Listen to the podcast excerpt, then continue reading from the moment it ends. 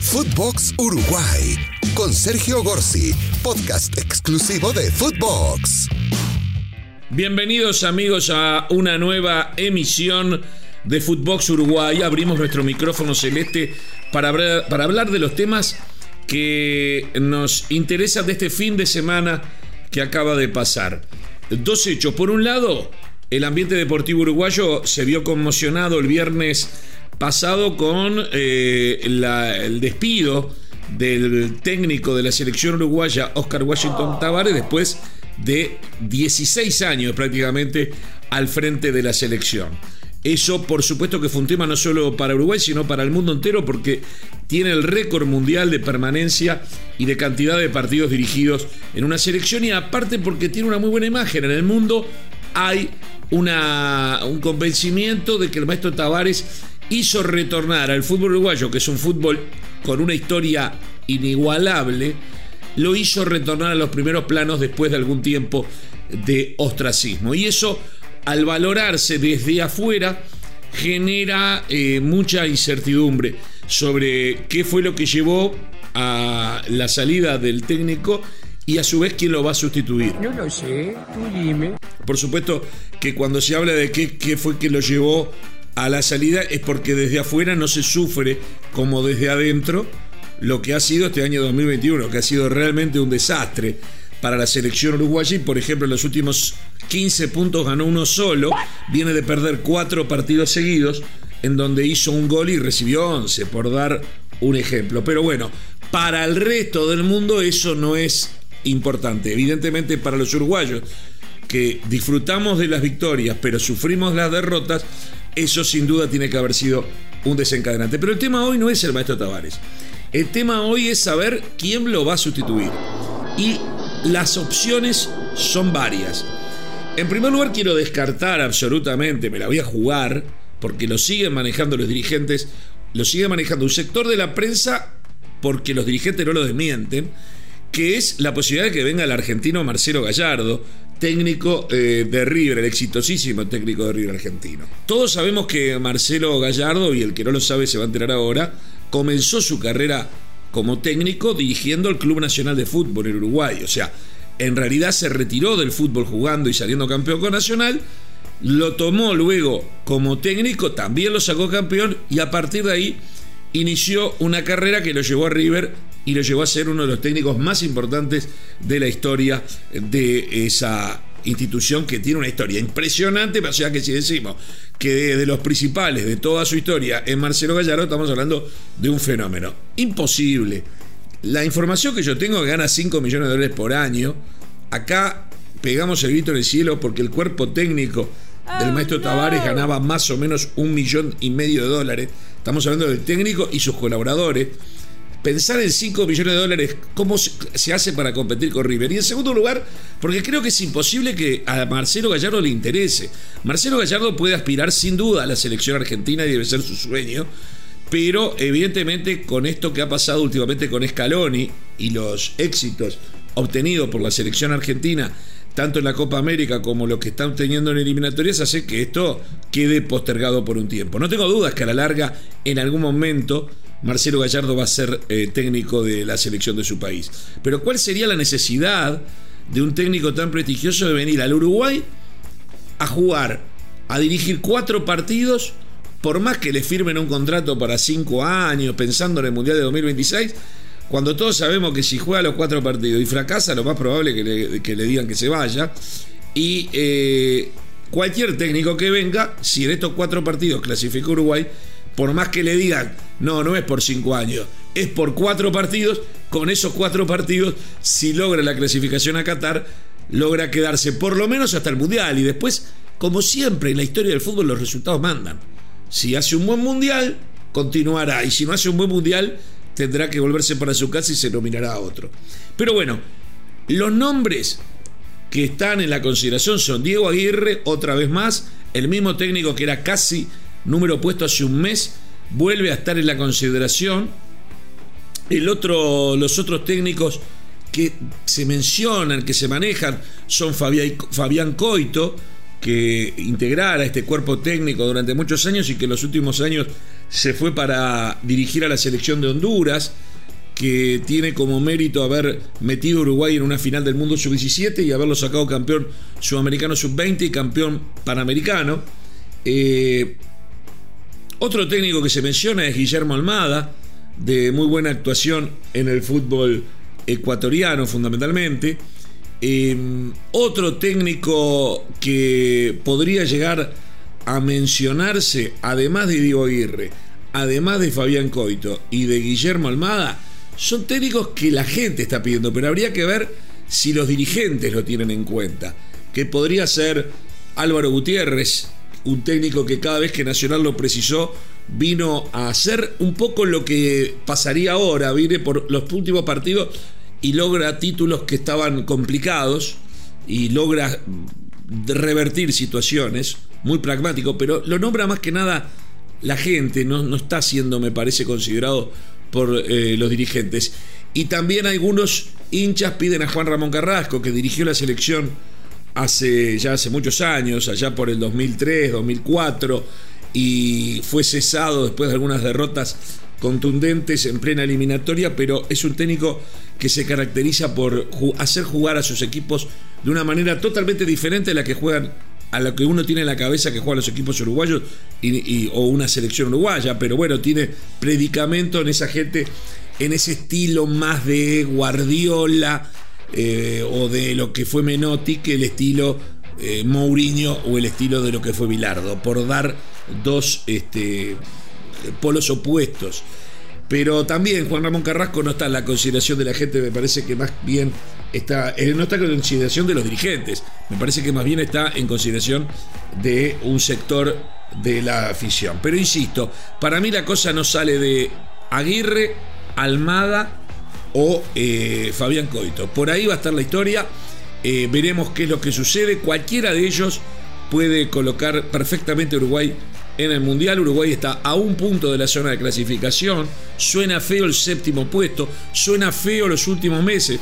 Eh, la actuación de Uruguay, pero en la tabla de posiciones ese séptimo puesto lo separa un solo punto del cuarto y el fixture en principio parecería más amigable. Digo en principio porque jugando como jugó últimamente tampoco eh, va a servir de nada, pero es más amigable sin duda y los rivales van a ser inferiores a los que tuvo ahora, en donde en estos últimos cinco partidos, tres de ellos fueron dos con Argentina, uno con Brasil, de los cuales dos de esos partidos fueron de visitante, y además tuvo que jugar en la altura de La Paz. O sea, la verdad que el fixture no ayudó y empujó a que eh, este año tan malo del 2021 terminara en forma realmente espantosa.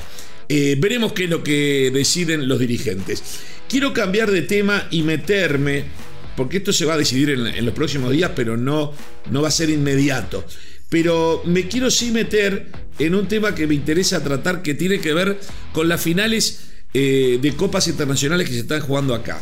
La Conmebol hace un par de años decidió copiar lo que se hace en Europa y hacer eh, finales en sede única.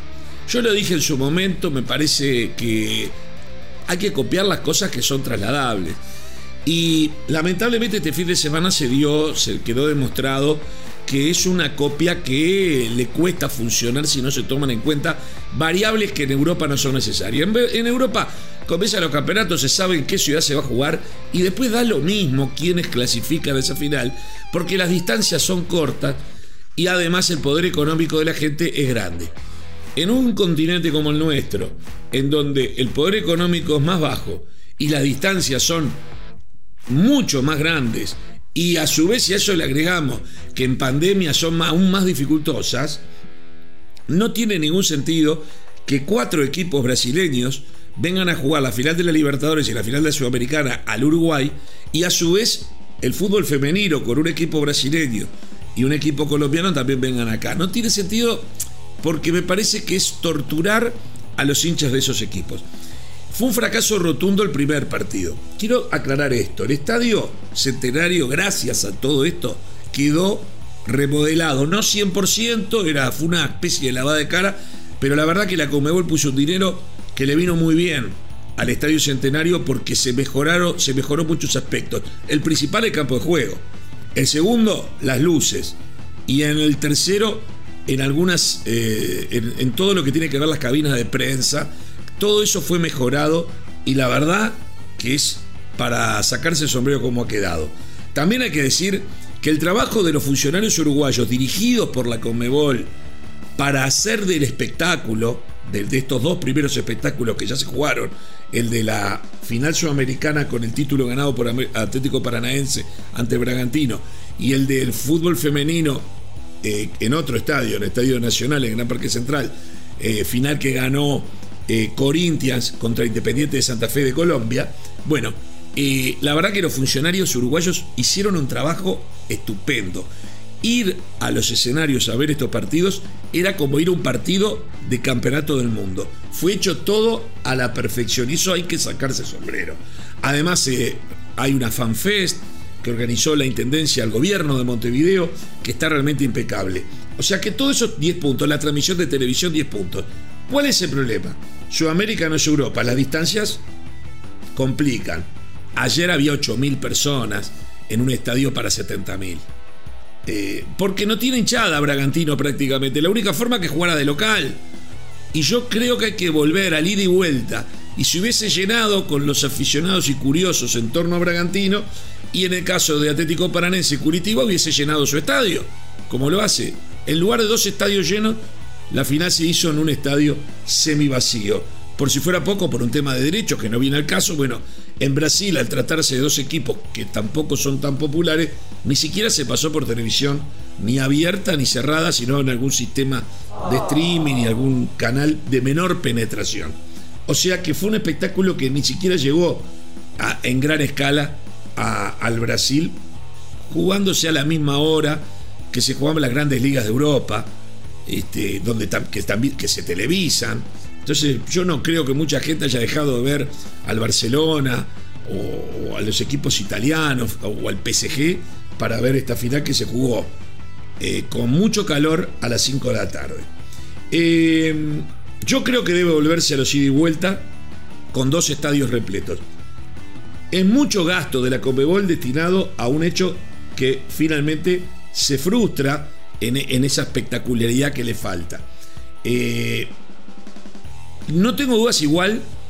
El, de, el que se jugó hoy en fútbol femenino fue con entrada gratuita y tuvo un marco digno, pero también sin ningún tipo eran uruguayos neutrales que fueron a ver el partido, pero porque, porque la entrada gratis, pero no eh, porque les interesara en sí mismo que ganara uno o el otro. De Brasil no vino nadie, de Colombia tampoco, para la final femenina de Libertadores.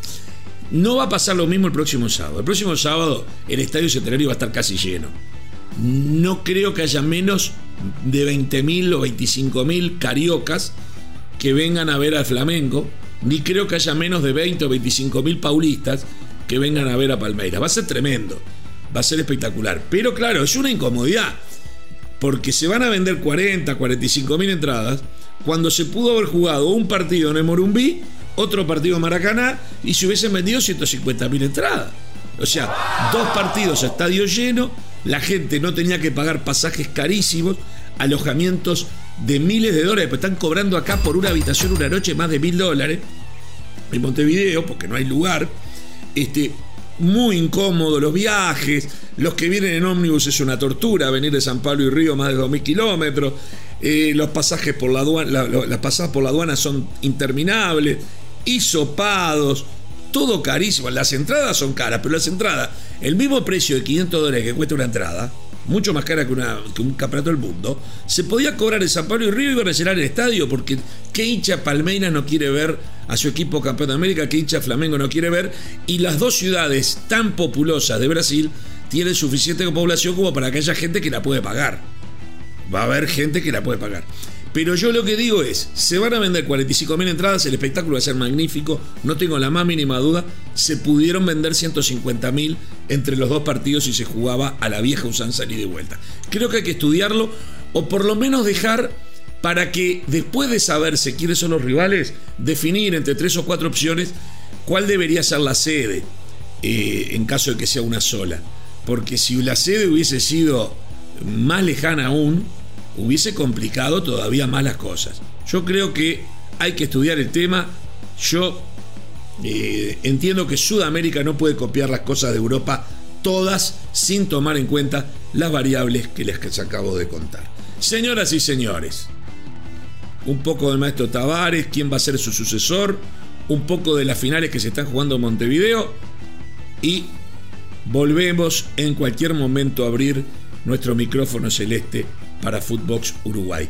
Espero que siempre estén con nosotros y el abrazo enorme a todos los uruguayos, estén donde estén, porque sabemos que estos podcasts los hacen sentir más acompañados. Abrazo.